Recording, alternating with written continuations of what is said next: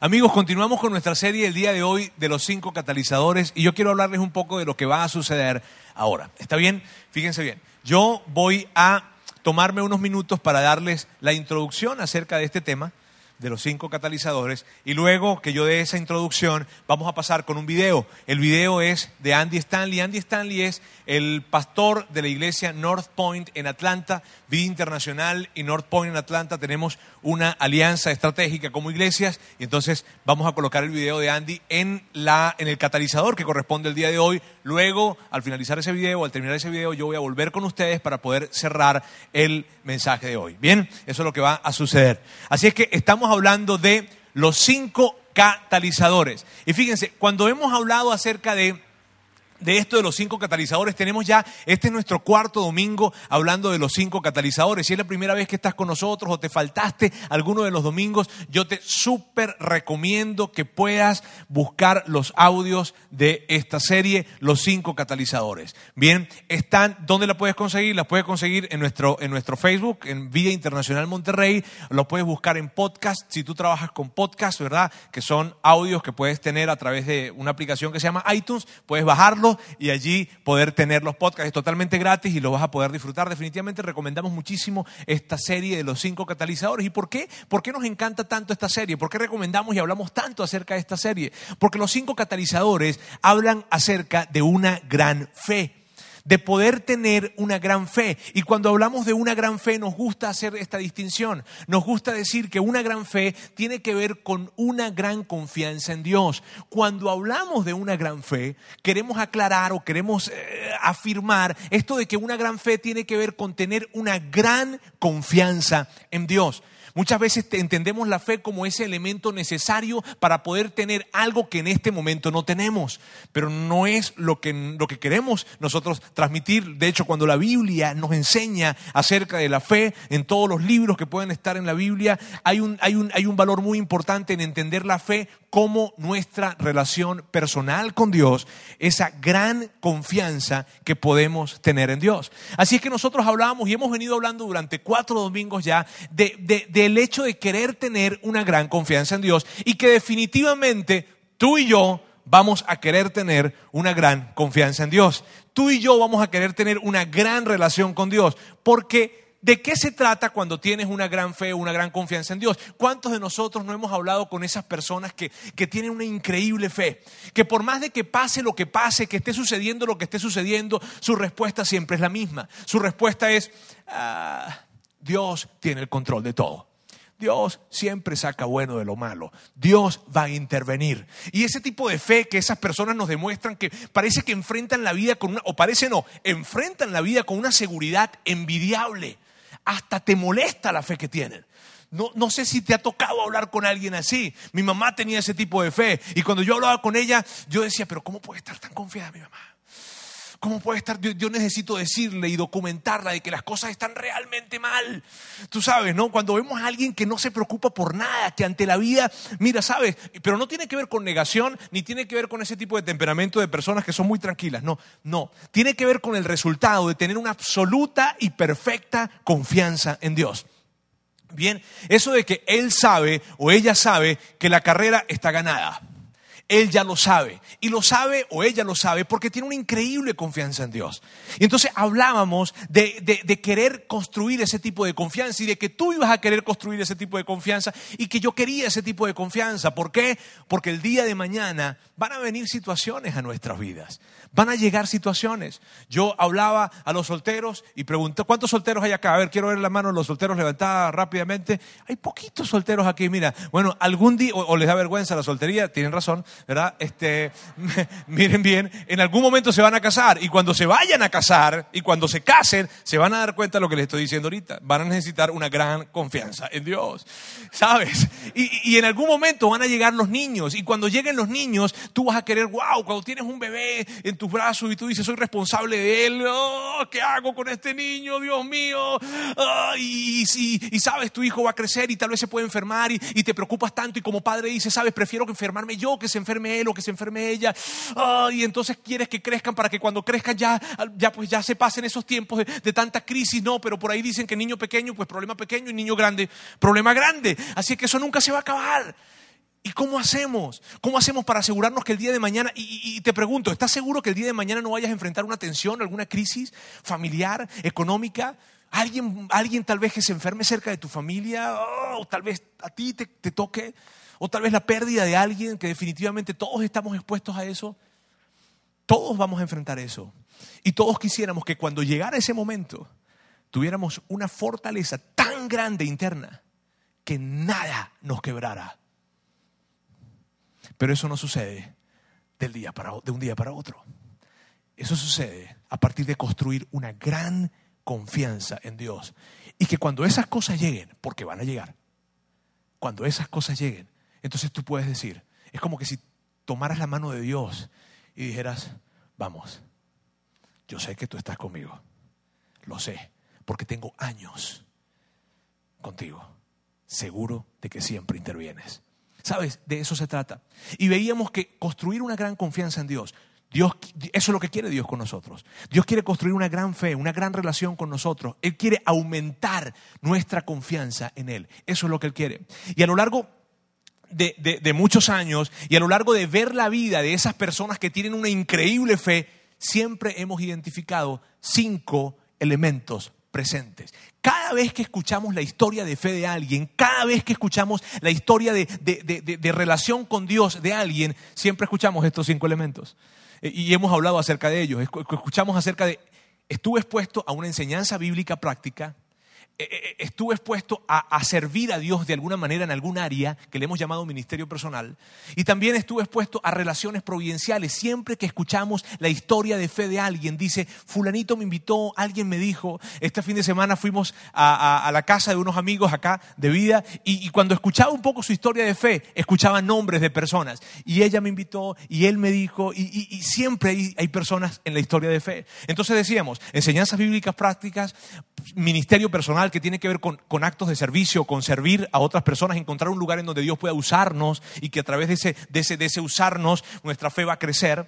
Luego hablábamos de relaciones providenciales y hoy hablaremos acerca de disciplinas privadas disciplinas privadas. Hay un quinto elemento que será la siguiente semana, circunstancias cruciales. Pero hoy vamos a hablar de disciplinas privadas. Me emociona mucho este tema y este tema vamos a, escucharlo a, a, a los oídos o a las palabras de nuestro amigo Andy. Así es que disciplinas privadas se trata de lo siguiente. Mi definición de disciplina es lo que se supone que debemos hacer, cosas que se supone que debemos hacer y no queremos hacer. Siéntanse en libertad de usar eso cuando quieran. Cosas que se supone debemos hacer y no queremos hacer, como levantarse más temprano, irse a dormir más temprano, comer menos, a ver si no estoy olvidando algo. Hay que comer menos, comer más sano, hacer más ejercicio, ahorrar más dinero, hay que gastar menos dinero, hay que planear mejor, hay que pasar más tiempo con cada hijo, necesitas un poco de tiempo libre y la lista sigue y sigue y sigue en lo que respecta a la disciplina. El caso es que podría predicar toda una serie sobre estas cosas y te sentirías muy mal. De hecho, no importa cuán disciplinado seas, yo podría presionar cada vez más hasta que cada quien pensara soy un perdedor. Soy tan dejado y holgazán. A veces te topas con gente que es más disciplinada que tú y, por un lado te inspira y por el otro quieres matarla, ¿no es cierto? Es como ellos simplemente pasan. Quizá trabajen en tu oficina o pasen trotando por tu casa todos los días. Tú estás afuera tratando de despertar y te quedas. No te cae mal la gente tan feliz y madrugadora. Es como... Dios, ya sabes, llegan a la oficina, yo no tomé café, oh no, no, no, no, no, yo me levanto muy feliz y uno piensa, ah, yo no sé cuál sea para ti el lado ofensivo de la disciplina, pero a todos nos pasa con algún tema que si aparece en algún mensaje decimos, ah, sí, el predicador tiene razón, pero no hacemos nada porque hacer algo exige disciplina, cosas que debemos hacer. Se me olvidó la más importante, llamar a mamá.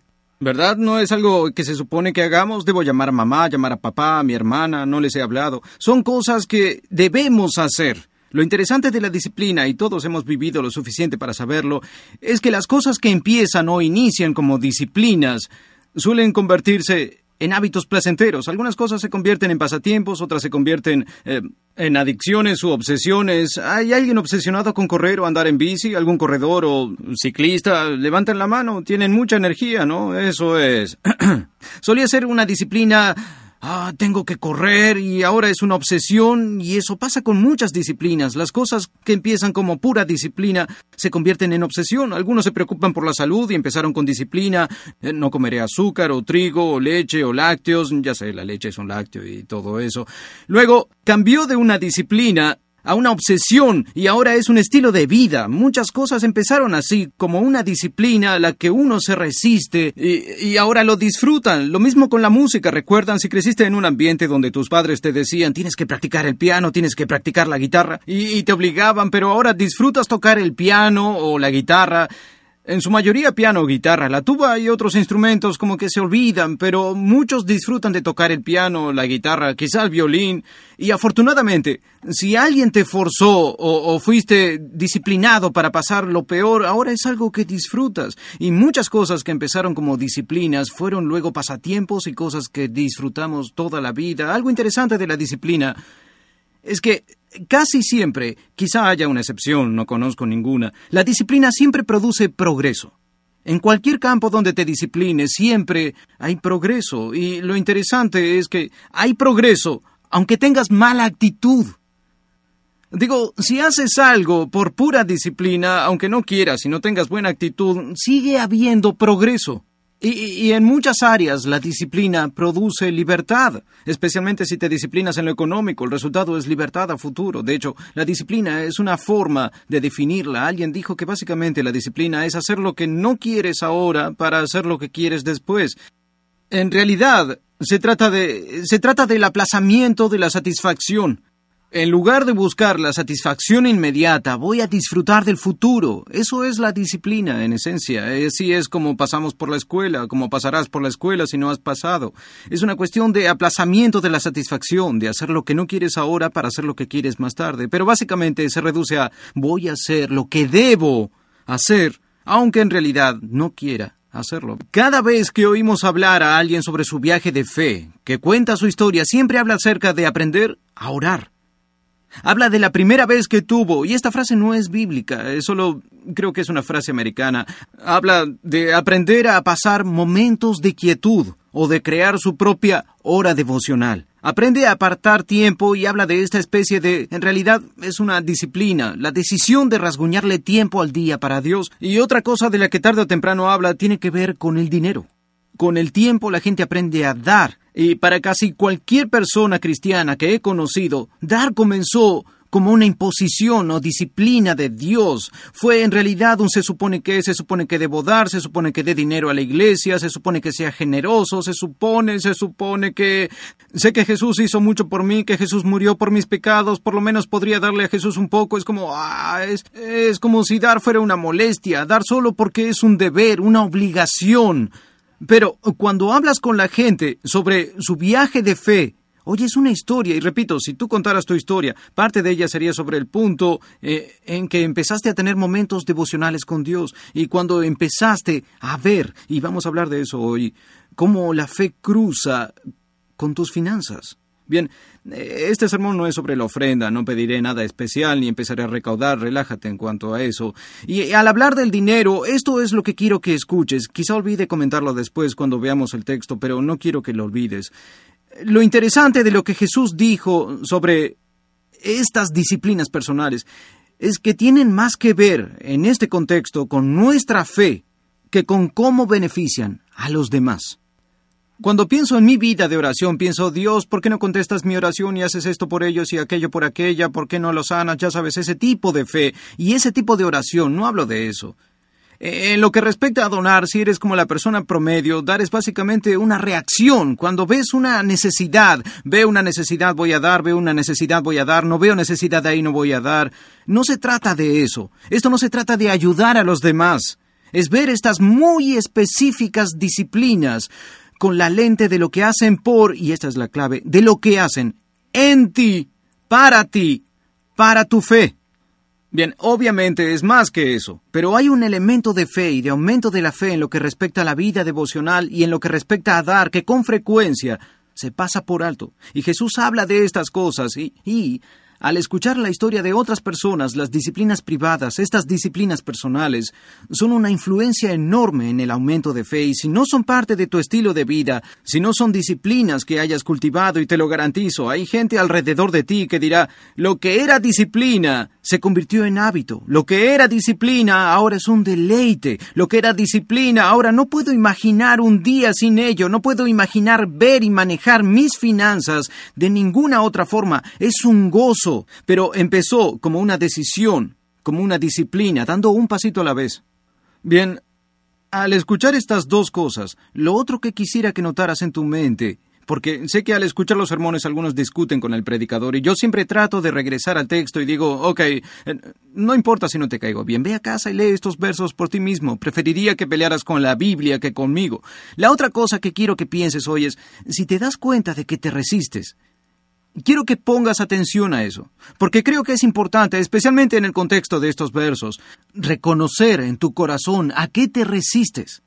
Porque la fe, y hablaremos de esto un poco después, la fe es como un músculo. Y cuanto más ejercites un músculo, básicamente lo que tratas de hacer es gastarlo, y una vez que logras desgastarlo, lo dejas descansar y crece, lo vuelves a gastar y crece, así se desarrolla el músculo, y lo mismo pasa con la fe. En un sentido, Dios te lleva a lugares donde, donde casi se agota tu fe. Porque después del agotamiento hemos oído decir que Dios estira nuestra fe, es la misma idea. Dios estira o agota tu fe para que crezca. Y estas disciplinas espirituales privadas y personales sirven para eso. Pero a diferencia de otras cosas de las que hablaremos, esta es un área donde tú puedes tomar la decisión de participar a cualquier nivel que elijas participar. Así que vamos a verla juntos. El pasaje de hoy está en Mateo capítulo 6. Mateo capítulo 6, empezaremos en el verso 1.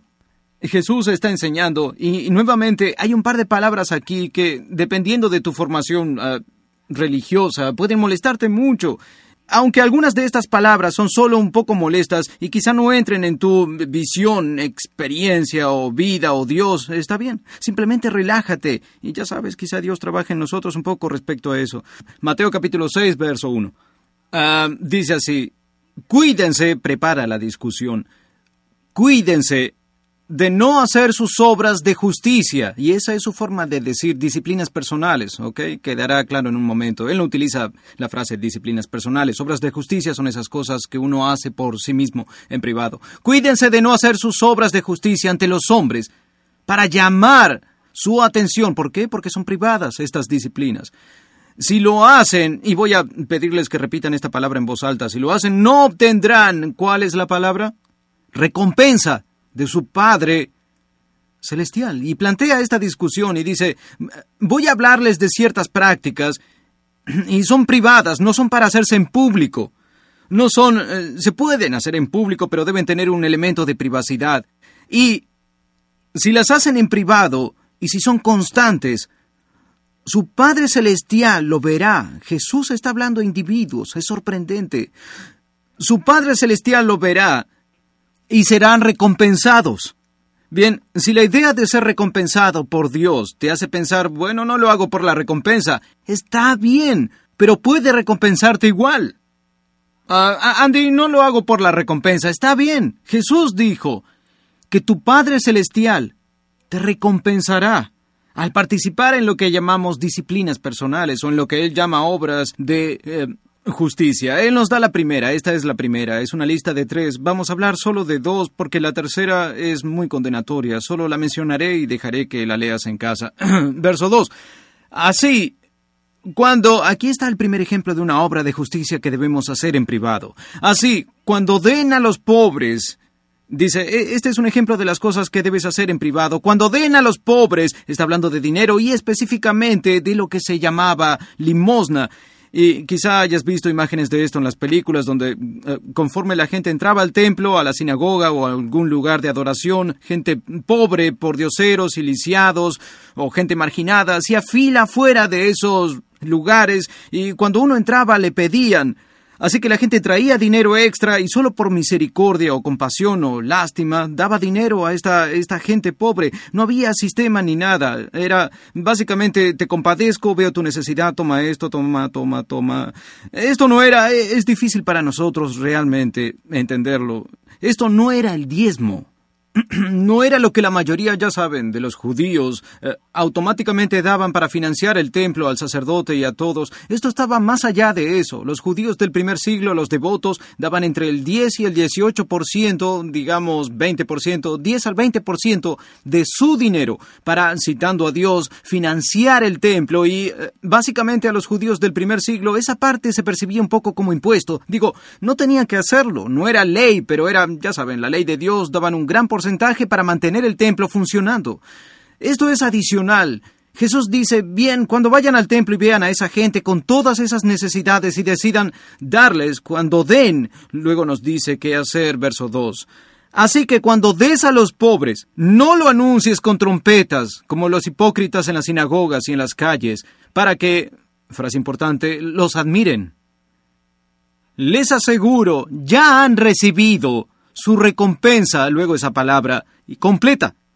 Y si ves el verso, la recompensa que reciben completa es que han sido reconocidos por los hombres. Dice, la gente que en una forma algo llamativa camina entre, ya sabes, los pordioseros y los pobres y dan limosna, haciendo mucho teatro y ahora con ustedes, Julio González, o quien fuera que sea, o llegaba Beto y la gente pobre, oh, ahí viene Beto, y Beto, vean qué generoso soy, su familia regala dinero. Dice, miren, cuando dan de esa manera, ya han obtenido su recompensa porque son admirados por hombres. La gente dirá, wow, es tan generoso, ella es tan generosa, miren qué generosos son. Jesús dice, ok, hay una recompensa por la generosidad y ellos ya la recibieron. ¿Cuál fue su recompensa? Fueron admirados por los hombres. Escucha lo que dice, verso 3, cuando den cuando des a los pobres, que tú, y tú has usado esta frase sin saber que era de la Biblia, sabías la Biblia sin saber, que tu mano izquierda no sepa qué hace la derecha, eso viene de la Biblia, Jesús lo dijo, ¿cómo ves? Has citado a Jesús durante años eh, en un contexto de negocios. Ajá, ok. Ah, que tu mano izquierda no sepa qué hace la derecha, verso 4, ¿para qué? Propósito, ya sabes, resultado, pequeña frase muy importante, para que tu limosna sea en secreto Así tu Padre, que ve, tu Padre que reconoce lo que haces. Los otros son reconocidos por la gente de la calle, pero cuando tu Padre Celestial ve o reconoce lo que se hace en secreto, ¿Él qué? ¿Cuál es la palabra? ¿Qué hará? Te recompensará. Bien, en este contexto Jesús no dice cuál es la recompensa. Pero podemos, en otros lugares sí dice, y en este contexto en particular adivinamos que parte de la recompensa es el honor que así como estos hombres fueron honrados cuando otros que vieron lo que dieron, de la misma manera Jesús dice, es una deducción, cuando tu Padre Celestial te vea dar, te va a honrar. Habrá una recompensa y quizá no sea el honor, quizá estoy especulando de más, pero sí habrá una recompensa cuando tú, en privado, des y en privado financies las cosas cercanas al corazón de Dios. Y ahora, ¿por qué esto es cuestión de fe, ¿recuerdas? No es solo satisfacer las necesidades de los pobres, hay otros pasajes que lo tratan, es algo diferente, se trata de ti, de Dios y del Padre y de la recompensa. ¿Qué si realmente creyeras esas palabras de Jesús? Y si realmente creyeras que el Padre Celestial ve tu generosidad económica en privado y decide honrarte y recompensarte debido a ello. Si estás pensando, Andy, dices que demos para ser recompensados, yo no lo dije. Jesús lo dijo. Esta es mi, mi pregunta para ti. ¿Qué si realmente creyeras en eso? Y si realmente creyeras que Jesús vio cuánto y dónde diste y cómo diste y cómo afectaste todas tus finanzas y dijo, ¡Ah! y fue honrado por eso y dijo, ¿sabes qué? La recompensaré, lo recompensaré. ¿Qué si creyeras en eso? Verás, yo diría, aunque no te conozco personalmente, que una de las razones de que no seas más generoso es que no has creído eso. Y no se trata de dinero, sino de desconfianza o tu fe en Dios. Bien, lo que dice el Nuevo Testamento del dinero es que es casi siempre un tema de fe y de creer, porque Dios no necesita tu dinero. ¿Lo dejarás todo aquí? ¿Lo dejaré todo aquí? ¿Qué si de veras, de veras creyeras que cuando sacas el dinero de tu corazón y apoyas lo que Dios hace en todo el mundo a través de la iglesia o las misiones o alimentando a los pobres o como sea, ya sabes que Dios llame tu atención, que si realmente creyeras que Dios ve eso y decide recompensarte, cuando tú en privado y en persona, detrás de bambalinas, das. ¿Qué si lo creyeras? ¿Sabes qué? Si realmente lo creyeras, no habría sensación de ¡Oh! ¡Haz el cheque! ¡Ahí va la ofrenda! ¡Vámonos! ¡Habla de dinero! Todo lo que quieren, toda la ansiedad que sientes por el dinero, no la sentirías si realmente creyeras y yo realmente creyera que Dios ve y recompensa. Hasta dirías, oh mi Dios, aquí viene otra oportunidad. Y la razón de que no te sientas así, y me refiero a sentirte así, es que no crees esto. Bien, y la razón por la que la disciplina personal, la disciplina personal de dar, es cuestión de fe. ¿Y por qué? Y si hablas con gente que han sido cristianos mucho tiempo, cristianos maduros, y les dices, hey, ¿qué piensas del dinero y de Dios y cómo funciona esto?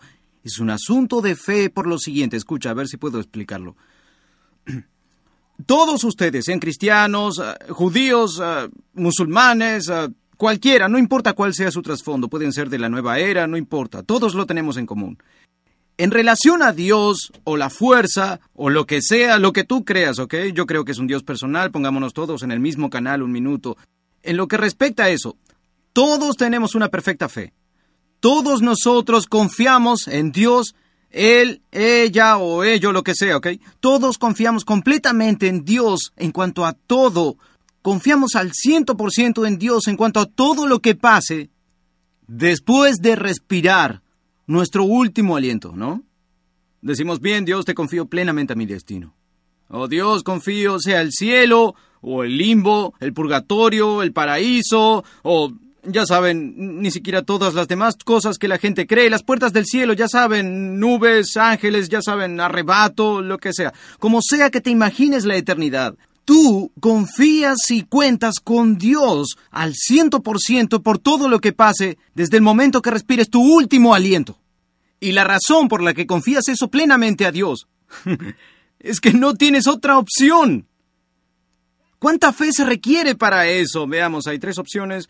No, no hay opciones. Solo esperas que una vez muerto haya algo allá y alguien allá, y que él, ella o ello, lo que sea, te vea y diga, Estoy feliz de que estés aquí, esto va a ser bueno, y tratas de ser bueno, de que pasen cosas buenas, o pones tu confianza en Jesús porque crees que Cristo murió por tus pecados, tratas de ser congruente o tratas de ser uno con el universo o lo que sea.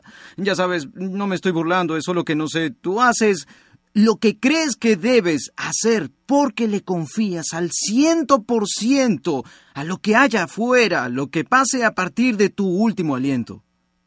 Bien, no tienes otra opción. Esto es lo que Jesús enseña en todo el Nuevo Testamento. Del último aliento hacia atrás a la hora. Desde el último aliento hacia atrás en tu vida. En lo que más confías es en el dinero. En lo que más confías es en tu habilidad de controlar tu ambiente, tus circunstancias, mediante tu riqueza o la búsqueda de ella. Es lo que Jesús enseña. El significado es este. Si el Dios que controla tu destino eterno, del que no puedes hacer nada de todos modos, es un Dios personal como creemos que es, y si nos ha invitado a llamarlo Padre, y Jesús lo menciona en estos mismos versos, y Él quiere enseñarte, Él quiere que confíes en Él ahora, quiere enseñarte a que confíes ahora. Entonces, ¿no tendría sentido que interfiriera con eso en que más confías ahora para lograr que confíes más en Él ahora? Y Jesús dice, sí, pero no puedes servir a Dios y al dinero. Porque tu riqueza y tu dinero y tu búsqueda del eso o tu preocupación por el eso, tu ansiedad por el ello, y la mía también, hace más por competir con nuestra devoción a Dios que cualquier otra cosa. Vivimos como si el dinero fuera vida Vivimos como si el dinero fuera aire. Jesús dijo todo esto, que nos preocupamos más por el dinero que por cualquier otra cosa. Es como el cimiento de nuestra confianza. Y sabes qué? Eso no es bueno ni malo, es solo una realidad humana. Así que Jesús viene y dice, ¿sabes qué? Quiero enseñarte a confiar en mí en esta vida. Sé que confías en mí para la otra vida, pero ¿qué opción tienes? No puedes controlar eso. Quiero que confíes en mí ahora, así que voy a interferir con eso en que confíes más. Tu riqueza, tu dinero, tu búsqueda de ello, tu deseo de ello, tu ansiedad por no tener suficiente. Esto es lo que haremos. Quiero que confíes en mí, quiero que me des algo de eso. Oh, no tengo suficiente. Confía en mí. Pero Dios, la iglesia no necesita mi dinero, ellos... Hey, hey, hey, no hablo de necesidades. Estoy hablando de tu corazón. Confía en mí. Porque si en lo que confías más es en el dinero y yo quiero tu confianza, entonces la única forma de intercambiar, la única forma de sentarme en el asiento del conductor de tu confianza, la única forma de enseñarte que confíes en mí es interfiriendo con eso en lo que más confías, que es tu tu dinero. Por eso el dinero es cuestión de fe. Por eso Dios, no importa que no seas cristiano, algún día sucederá. En algún momento Dios te pedirá la chequera. Y no es que la necesite, ni siquiera que la quiera, sino que quiere enseñarte a confiar en Él. Y esta es una de las cinco cosas en la que tú tienes opción en el asunto. Por eso poner en primer lugar, donar un porcentaje. Hablamos de primero dar, ahorrar, vivir del resto, dar, ahorrar, vivir del resto, dar, ahorrar, vivir del resto. Primero das, das un porcentaje que se va. Es tu forma de decir Dios ha invertido más en tu reino que en mí mismo. Y sabes qué? Yo estoy, al hacer eso, confío en ti más de lo que confío en mí y mi dinero. La cosa es la fe, la cosa es el corazón, la cosa no es la necesidad. ¿Y sabes qué? Jesús lo dijo, léelo tú mismo cuando hayas salido y estés molesto conmigo. Dijo, ¿sabes qué? Tú, lo entiendo, es emocional, lo del dinero es emocional, lo cual es extraño, debería ser lo menos emocional, pero ¿sabes por qué es emocional? Porque confías en él. El dinero representa tu seguridad. ¿Por qué preocuparnos por pedazos de papel con dibujos de presidentes muertos? ¿Por qué habría de ser... Y, Benjamin Franklin, ¿por qué hacerlo? Eh, especialmente de Benjamin Franklin, ¿verdad? Ya sabes. ¿Por qué habría de afectarnos tanto? Es solo papel. Eh, es debido a lo que representa. Y Jesús te conoce. Dios te conoce. Dice, ¿sabes qué? Sé lo que representa para ti. Y voy a interferir con él porque yo quiero ese papel en tu vida. Yo quiero ser la fuente consciente de tu seguridad, quiero ser la fuente de confianza. No quiero que confíes en mí solo después de tu último aliento, quiero que confíes en mí de la misma forma con cada aliento que tomes mientras vives. Así que intercambiemos algunas cosas. Me gustaría tomar el papel de tu ansiedad, búsqueda, recolección y pensamientos sobre el dinero. No se trata de dinero sino de tu fe. Y quiero hacerla crecer. Así que quiero que confíes. Oh, aquí es donde quiero que pongas atención, escucha. Porque la tensión, y, permíteme que me eh, extienda un poco, la tensión que sientes por ello es por falta de fe. No se trata de codicia, no se trata de es que yo siempre yo crecí en necesidad, sé mucho de eso. Falta de fe es puede Dios, querrá Dios cuidarte si lo pones en primer lugar de tus finanzas. Ese es el tema, es la falta de fe. E incluso cuando das sin ganas, empiezas a transferir tu confianza del dinero al Padre Celestial. Y Jesús dice, cuando tu Padre Celestial lo vea, te va a recompensar. Sí. Luego cambia el tema. Qué bueno, ¿verdad? Verso 5. Segundo ejemplo, y cuando oren, y cuando oren, ahora hablará del tiempo, hablará del tiempo, porque repito, ¿quién tiene tiempo para dar? O sea, tiempo, tiempo para Dios o el tiempo que dedico a orar. tengo cosas que hacer. Jesús dice, déjenme hablar un poco de eso. Verso 5, y cuando oren, no imiten a los hipócritas que gustan de orar de pie en las sinagogas y en las esquinas de las calles para que los vean. Les aseguro que, prepárense, ya han recibido su, ¿qué? Recompensa completa. Entonces ahora Jesús relaciona la oración con recompensas del Padre Celestial. Verso 6.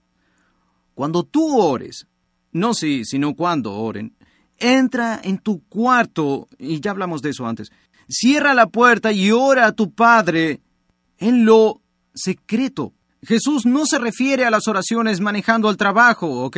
Señor, te pido y ayúdalos. Los niños salen y dicen, te pedimos que la cuides, te pido que ya no ande con él, Señor, por favor, enséñame cómo, ya sabes, todo ese tipo de... Y Dios, esto es, ya sabes, son las oraciones para llevar y... Saben, Él no está hablando de eso. Digo, todo el mundo ora así, de esa forma, ¿ok? Ni siquiera necesitas creer en Dios cuando dices, oh Dios, ya sabes, es un tipo de oración. Él no habla de eso. Habla de tomar un poco de tiempo, tu posesión más valiosa. Digo, te quedarás sin tiempo antes que sin dinero. Vivimos como si fuera al revés, pero no, se nos acabará el tiempo antes que el dinero. Él toma tu preciada posesión y dice, ¿sabes qué? Quiero que tomes un poco de eso y lo dediques a mí. Pero Dios, no sabes lo ocupado que estoy. Y Dios dice, ah, no sabía, perdón por...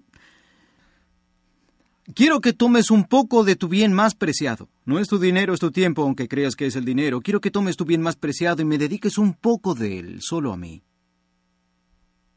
Quiero que entres a tu cuarto y quiero que ores. Y oye lo que dice. Verso 6, de nuevo regresamos al 6. Cierra la puerta y ora a tu Padre en lo secreto. Resto del verso 6. Así tu Padre, igual que dijo sobre el dar, así tu Padre que ve en lo secreto, piensa en eso. Cuando entras a tu cuarto a orar, yo, Jesús lo dijo, yo no sé cómo funciona, por favor no me preguntes nada. Jesús dice que tu Padre Celestial, y utiliza la palabra más íntima, tu Padre Celestial te ve orar. ¿Estás diciendo que no me vio orar cuando iba en el carro? No, no dice eso. Está diciendo que en una forma mística, especial, no sé qué, cuando dices, Dios, dedicaré algo de tiempo solo a ti y a mí, Jesús dice, Él ve lo que se hace en secreto. El resto del verso, así tu Padre, que ve lo secreto, te, ¿cuál es la palabra? Recompensará. Dirás, no lo hago por interés. Bien, no importa. Él te recompensará igual. ¿Estoy tratando de negociar con Dios? No, no. Es algo que honra a Dios cuando tomas un pedazo de tu ocupado día, y ocupado se refiere a ti, a tu familia, a tu dinero y todo, todo, todo, todo, y dices, ¿sabes qué? Señor Jesús, si se me presentara una emergencia, hoy yo vendría a ti y diría que dependo de ti. Así que voy a tomar un poco de tiempo cuando no hay emergencia, voy a tomar un poco de tiempo cuando el mundo no se esté acabando, voy a tomar un poco de tiempo cuando, ya sabes, hay 50 cosas pidiendo mi atención, voy a tomar un poco de tiempo y te haré saber que me doy cuenta que dependo mucho de ti. Dependo tanto de ti que no imagino iniciar el día de ninguna otra forma que con unos minutos apartados para ti. Bien, si hablas con gente que ha sido cristiana mucho tiempo y le dices, hey, ¿cuál es la recompensa? De pasar tiempo a solas, a puerta cerrada, con Dios, ¿cuál es la recompensa? Dirán dos cosas. Número uno, no saben qué significa porque Jesús no dice cuál es la recompensa. Pero dirán otra cosa, dirán que la recompensa no es que la recompensa no es que Dios diga sí a sus oraciones. No se trata de, hey, si pasas tiempo a solas con Dios y cierras la puerta, Dios te va a tomar en serio. Ok, te dará un auto nuevo. Hey, no se trata de que tal chica te dará el sí, ¿ok? Buscabas su número, ella te llamará. No es eso.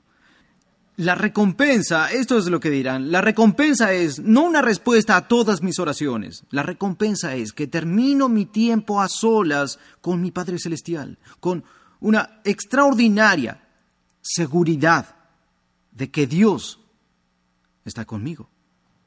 Salgo del cuarto con una extraordinaria seguridad de que cuando enfrente la incertidumbre del día, Dios está conmigo. Y, no sé si esa sea la recompensa de la que habla Jesús, pero es una recompensa de pasar tiempo a solas con tu Padre Celestial en oración. Tengo más de 20 años tomando la primera hora del día para hablar con Dios para pasar un tiempo de plática con Dios.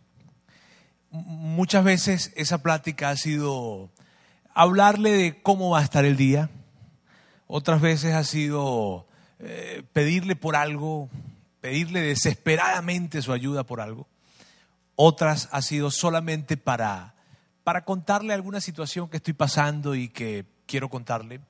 En otras oportunidades solamente ha sido para, para darle gracias, para darle gracias por todo lo que Él me ha dado, por mi familia, por la salud, por, por lo que sea.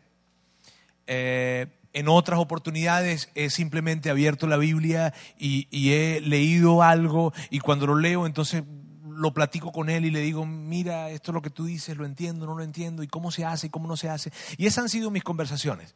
Pero no importa el tipo de conversación que yo entre a tener con él, no importa cuál sea la conversación que tenga, siempre salgo, indiscutiblemente, siempre salgo de esa plática con un sentido de seguridad, ¿sabes?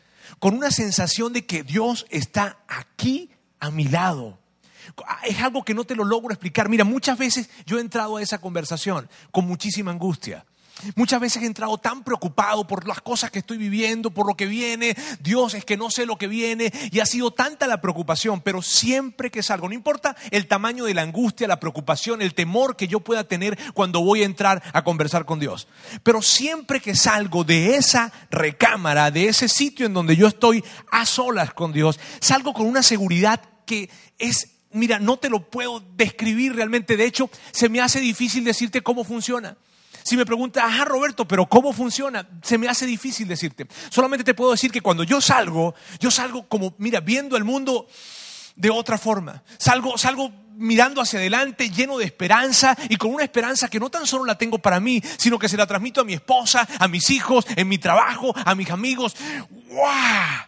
Me quiero comer el mundo, ¿saben? Es como si The King of the World, una cosa de esa. O sea, algo que, que salgo con una pasión tan increíble, pero es producto de esa conversación que tengo con Él diariamente.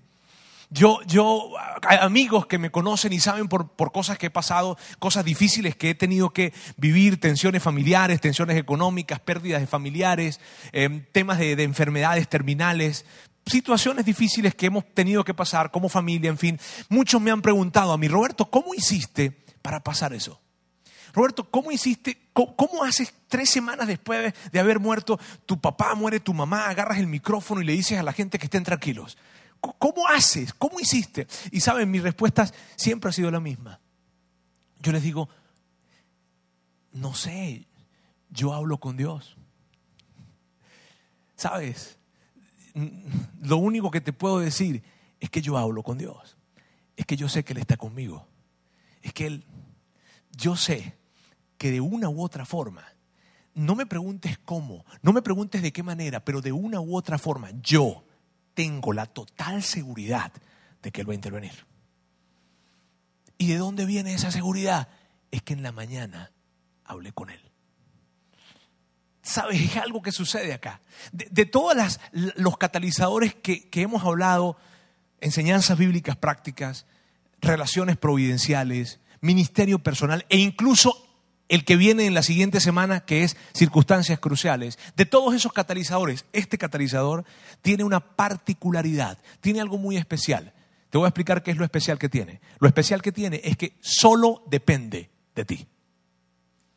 No depende de nada más. Tú tienes el total y absoluto control porque son disciplinas privadas son disciplinas personales, en las que no depende de nada más, sino solo de ti. Y son disciplinas. Al ser disciplinas, significa que no es fácil hacerlas, que no es sencillo iniciar esto. Por eso se llaman disciplinas si no se hubiesen llamado de otra forma. Pero es difícil realmente. Mira, te acabo de decir, tengo más de 20 años haciéndolo. Pero aunque tengo más de 20 años haciéndolo, tú no creas que yo me levanto todos los días, faltando algunos minutos para las 6 de la mañana, de esta manera. ¡Ah! ¡Qué padre que amaneció! ¡Ah! Al fin, ahora voy a hablar con Dios no pude ni dormir de la emoción. Y hay un coro de ángeles en la parte de atrás. Aleluya. Y, todo se conmueve en mi casa y cae brillantina del cielo. Y hay humo levantándose por debajo de la cama. No. Me levanto otra vez. Chin. ¿Cuánto me gustaría dormir otro poquito? Cinco minuticos nada más, cinco minutos. Tú sabes la historia de los cinco minutos, ¿verdad? Cinco minutos. Me cuesta. Tengo, Roberto, ¿y tienes más de 20 años haciéndolo y todavía te sigue costando? Sí, me sigue costando porque es una disciplina. ¿Sabes? Me cuesta. Y cuando se trata del dar, tengo ya también más de 20 años haciendo esto del dar.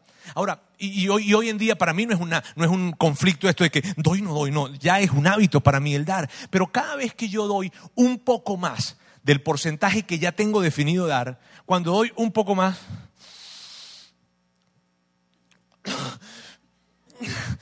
mi esposa me pasa una bolsa de papel. Y, eh, sí. Ahora mira bien, cuando tú y yo le damos de nuestro tiempo y de nuestro dinero a Dios, le estamos diciendo esto a Dios. Dios, yo confío en ti y no confío de los labios para afuera. Confío tanto en ti, confío tanto en ti, que te voy a dar de mi tiempo y te voy a dar de mi dinero. Y cuando tú y yo hacemos eso, cuando Dios escucha eso, cuando Dios ve nuestro corazón diciéndole, te voy a dar de mi tiempo, te voy a dar de mi dinero, ¿sabes qué pasa? Dios está viéndote y te está diciendo, ¿me vas a dar de tu tiempo? O sea, ¿me vas a dar de tu vida? Porque el tiempo es vida. ¿Me vas a dar? Sí. O sea, que me confías tu vida a mí. Sí. Bien. Entonces yo voy a entrar en tu vida. Yo voy a intervenir en tu vida. Y cuando yo le doy de mi dinero, ¿sabes? Ah, ¿me vas a confiar tu dinero? Sí, lo voy a hacer. Bien. Entonces yo voy a intervenir en tus finanzas. Si confías tanto en mí que puedes confiarme tu dinero, yo voy a intervenir. Dios promete personalmente una recompensa para todo hombre y mujer que toma en serio las disciplinas privadas. Él se compromete personalmente. Por eso hoy yo te quiero desafiar a ti. Te quiero desafiar a que, a que lleves a la práctica esto.